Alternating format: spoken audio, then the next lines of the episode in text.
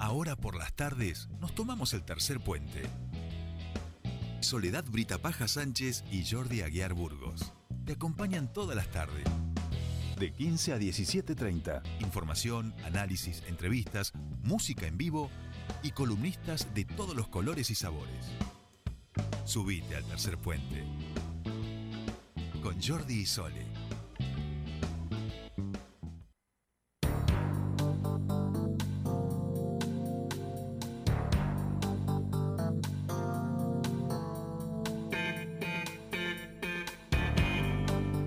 Seguimos 15, 35 minutos de esta tarde y estamos en comunicación con nuestro siguiente entrevistado, el doctor Darío Kosovsky, abogado de eh, Aten en la causa de la Escuela Guada San Roque, donde fallecieron tres personas, donde falleció la profe Mónica y se han cumplido cuatro meses y queremos aprovechar también para saber cuál es el estado de, la causa, los avances y las miradas que hay en torno a ella. Eh, Darío Kosovsky, muy buenas tardes, te saludan Sol y Jordi, bienvenido bienvenido a Tercer Puente.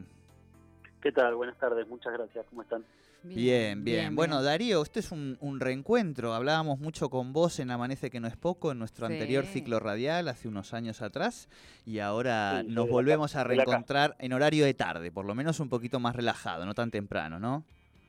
Sí, sí, de la casa, de la casa ahora contándoles el, estado de avance de la causa a ustedes y a la audiencia. La verdad que se viene haciendo un trabajo muy muy profundo, muy detallado, casi quirúrgico, porque eh, si bien es un evento desgraciado que ocurrió en, segundos, eh, es producto de mucho tiempo de irregularidades en una obra que había comenzado a fines del año 2019 y entonces hubo que hacer un proceso casi de deconstrucción de todo lo que ocurrió en la licitación, en la adjudicación de, la obra y en, la ejecución posterior, el parate durante la pandemia o durante el tiempo de pandemia, eh, la continuación posterior y bueno, y, cómo, cómo terminó eh, en este en este evento que, para nosotros bueno es una tragedia que no, no es un accidente porque pudo evitarse. ¿no? Bien, bien, bien. Eh, en relación a, y en esto, mm, disculpas por, por, tal vez mi ignorancia y demás, no conozco exactamente cuáles son los pasos, este es el momento de la investigación, pero hasta el momento no habría ningún eh, eh, imputado para, para, esa, para procesar esta investigación. Estamos muy cerca de ese momento, junto con la Fiscalía de Cutralcó venimos trabajando para para llegar a ese a esa audiencia. Esto se cristaliza en una audiencia que se llama formulación de cargos, donde se individualiza a los eventuales responsables, que por lo menos que la, hipótesis acusatoria entiende que son los y las responsables del hecho y, por eso mencionaba que se vino trabajando en esto porque tenemos una empresa contratista, distintas personas dentro de la empresa, tenemos funcionarios del área de obras públicas, funcionarios del área de educación, porque estas estas obras de magnitud han sido delegadas desde hace un tiempo por el área de educación en su ejecución al área de obras públicas. Entonces, al, intervenir tanta, tantos organismos y tantas personas eh, y órganos dentro de cada organismo, es muy importante deslindar las responsabilidades de cada uno de, de las personas del sector privado y de los funcionarios para no cometer errores ni injusticias, ¿no?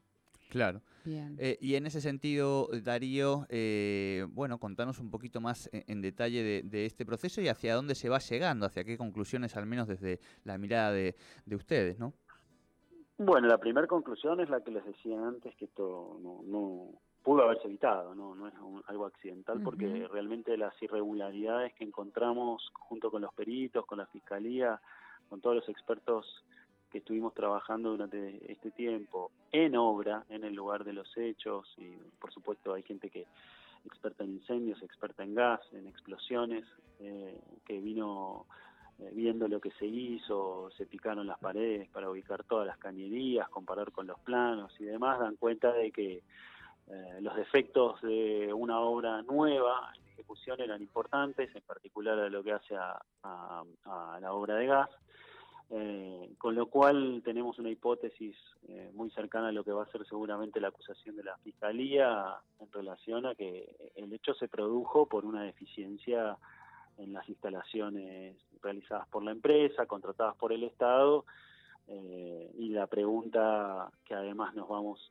nos, hemos hecho y que vamos a tratar de, de responder ante la justicia y así individualizar a los responsables es por qué había gente ese día en una obra que supuestamente no estaba todavía habilitada. Eh, porque por poco tiene las irregularidades de la magnitud que les mencionaba antes, en particular en lo que hace a fuga de gas, por poco no fue peor la tragedia porque una hora y media antes había habido varios chicos en la escuela, ¿no? Era el primer día de clases presenciales. Entonces, estamos en ese momento donde vamos a, a terminar de esbozar la, la, formulación de los cargos, individualizando, como decía antes. Eh, seguramente personas de las empresas o de esta empresa, eh, adjudicataria de la concesión y también a nuestro juicio eh, funcionarios públicos. Bien, y Darío, ¿es solo un querellante? ¿Son solo ustedes querellantes de la causa en representación de Mónica?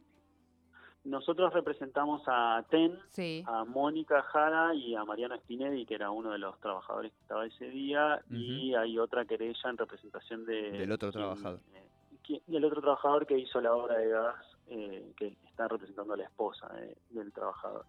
Eh, en ese sentido venimos trabajando sí fuerte junto con la Fiscalía. En un principio hubo alguna diferencia porque el Ministerio Público Fiscal se opuso a que Aten sea querellante, pero se saldó esa diferencia y desde entonces la verdad que estamos trabajando a buen ritmo y como equipo, ¿no? Bien, y, en ese buen ritmo, ¿qué, qué tiempos estimás de, de avances en, en los siguientes pasos, digamos? Y es, muy eh, muy cercano a, esta fecha la, fijación de la seguramente la audiencia de formulación de cargos. Estamos cerrando realmente en estos días junto con la fiscalía tratando de que sea todo acordado entre las partes y que no haya diferencias en las acusaciones, eh, haciendo este trabajo fino de qué es lo que jurídicamente corresponde imputarle a cada una de las personas, porque no es lo mismo aquel que cometió un, un, error o una negligencia en la obra que aquel que no controló de parte del Estado, que aquel que no supervisó, que aquel que pagó mal, que aquel que supervisó en forma deficiente. Entonces eso lleva a cada uno a una calificación distinta, tendrán eventuales responsabilidades penales distintas. Así que en eso estamos terminando y seguramente antes de fin de año esperamos tener esa audiencia. Bien. Darío, la última eh, tiene que ver justamente si a partir de esta investigación y, de todo lo que van conociendo, ¿podría esto ser material eh, de algún tipo de prueba para algún otro tipo de causa que, que tuviese que ver con la situación de, de, los edificios escolares o algo así en términos de mantenimiento y demás? Porque obviamente toda esta investigación les permite ir identificando y observando un montón de dispositivos y de funcionamientos que, que si no, no se hace, ¿no?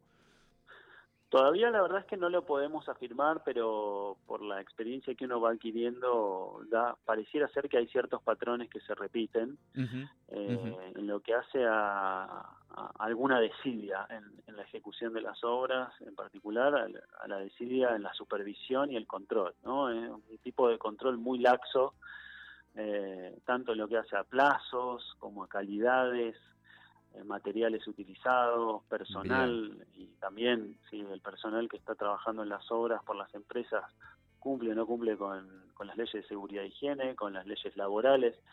Vemos controles muy deficientes que, muestran que esto podría ser un patrón porque también conocemos que ATEN ha denunciado en múltiples oportunidades eh, diferentes efectos de obra y hay accidentes realmente que no se conocen, eh, que los viven en diferentes escuelas de toda la provincia, escuelas rurales, ventanas que se caen en cabezas, este, vidrios que estallan y demás que no llegan a, mayores porque terminan en, las ART o en un accidente laboral, pero que realmente podrían ser una tragedia si no es por el esfuerzo de los trabajadores. Claro, claro. Bien, bien, bien. Muchísimas gracias por tu tiempo con nosotros aquí en Tercer Puente. No, no hay por qué. Les mando un abrazo y a disposición. Bueno, muchísimas gracias. un abrazo. Darío Kosovsky, bueno, a cuatro meses el abogado eh, de Aten, que a cuatro meses de la tragedia de la escuela Aguada San Roque, donde fallecieron dos personas, eh, Mónica Jara eh, y otros trabajadores, está en el proceso para poder hacer esta audiencia donde se, hace la lectura de cargos. Bueno, en esa instancia están, en breve seguramente estaremos conociendo a quienes serán los imputados en esta causa.